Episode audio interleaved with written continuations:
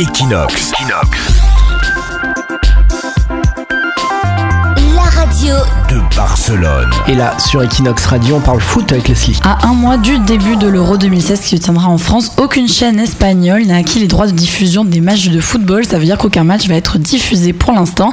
Donc euh, cette situation étonnante, en fait, ça est due au prix demandé parce que l'achat des droits télé pour retransmettre les matchs est évalué entre 30 et 40 millions d'euros. Les chaînes publiques et privées ne sont pas prêtes à payer autant car ça ne serait pas assez rentable. Elles estiment qu'elles pourraient perdre jusqu'à 15 millions d'euros. Il leur reste un mois pour trouver une solution. Equinox. La radio de Barcelone.